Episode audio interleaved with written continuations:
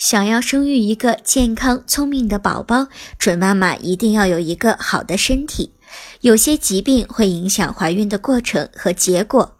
为了慎重起见，如果患有一些不易怀孕的疾病，准妈妈就应该积极的进行治疗，在康复之后再选择受孕。贫血是一种女性常见病。严重贫血不仅会给准妈妈带来痛苦，而且会对胎儿造成不良的影响。建议准妈妈在孕前就做好防治贫血的措施。如果准妈妈属于缺铁性贫血，可以采用食疗的方法来减轻症状。如果还是不见好转，应该在医生的指导下服用铁剂。等到贫血基本被纠正之后，再选择怀孕。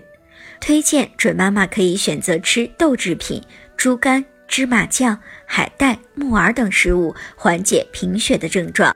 如果您在备孕、怀孕到分娩的过程中遇到任何问题，欢迎通过十月呵护微信公众账号告诉我们，这里会有三甲医院妇产科医生为您解答。十月呵护，期待与您下期见面。